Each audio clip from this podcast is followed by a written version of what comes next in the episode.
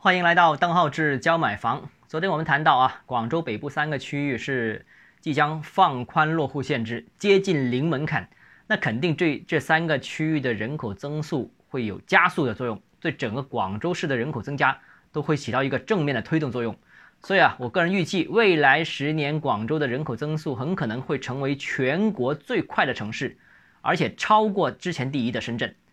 那这个结果又会对广州楼市和北部这三个区域产生什么样的影响呢？北部这三个区域，增城、从化、花都，一直以来都是广州楼市当中供应大、库存大、房价滞涨的三个区域。土地呢是经常流拍啊，所以呢这里地价其实也叫不起价。那这个人口落户新政落地之后，会大大推动广州人在这三个区域落户，特别是那种新广州人。这将大大的增加这三个区域的住房需求啊，无论是购房需求也好，租赁需求也好，甚至是商业需求都会有所提速。为什么呢？因为这里首先房价低，第二现在交通也通达了，这三个区域都有地铁。现在落户政策门槛大幅下降之后，那想在一线城市生活、定居、工作、养老的，那就优选这几个区域。政策宽松嘛，房价也便宜，这个当然环境也还是可以接受的啊。这三个区域买房的需求肯定会增加，但有一部分买不起房的话呢，那就租房了。那所以租赁的需求也会增加。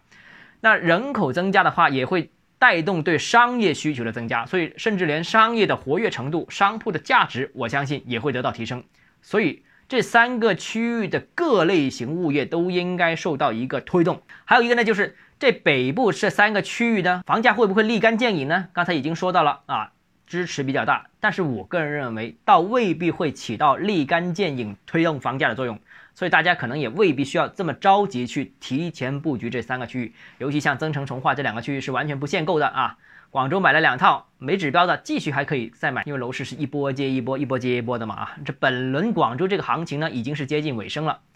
那大势所趋啊，整个行情接近尾声的时候。广州这北部三区很难单独走出行情。其次呢，这个在这轮大行情当中，本身这北部三区域就没什么大行情。当然成交量有上去啊，但价格比较稳定啊，因为过去我们看到库存比较多，而且这个几个片区的后续可开发用地也不少，这个也是制约这三个区域房价上涨的一个比较关键的原因。所以从短期看，未来这三个区域可能会。消化提速，如果新政出来之后，人口增加，消化会加快提速，啊，是对市场有一个提速的作用，啊，长期看那当然是利好了，但是呢，这个要等房价上涨，它还需要一个消化库存、降低库存的这样一个过程啊。当然，如果你资金足够多的话，长线布局也是没问题的啊。最近一段时间，很多人觉得，哎，这轮行情已经走的差不多了，是不是我就不考虑买房子了，考虑一些其他东西了，或者说我先退出来？其实我觉得，首先第一个退出来大可不必要。因为退出来之后，你拿的钱不是一样贬值吗？你还找不到投资渠道。当然，你投资其他领域风险可能更高啊，所以没必要退出来，继续持有就好了。没入场的呢，没入场的当然不需要很着急入场了，但是也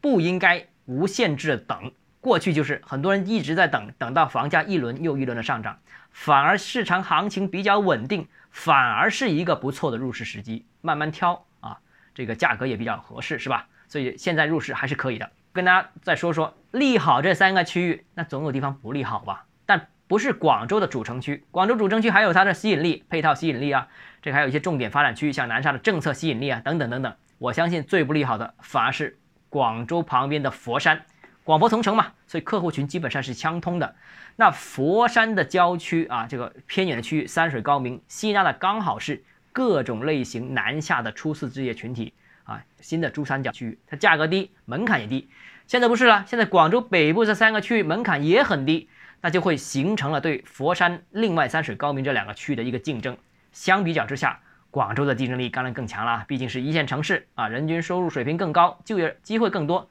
而且广州北部三个区域都通地铁了，佛山呢，三水高明计划会修地铁，计划也是今年动工，但是也没这么快嘛，所以影响的应该是。佛山的山水高明地区啊，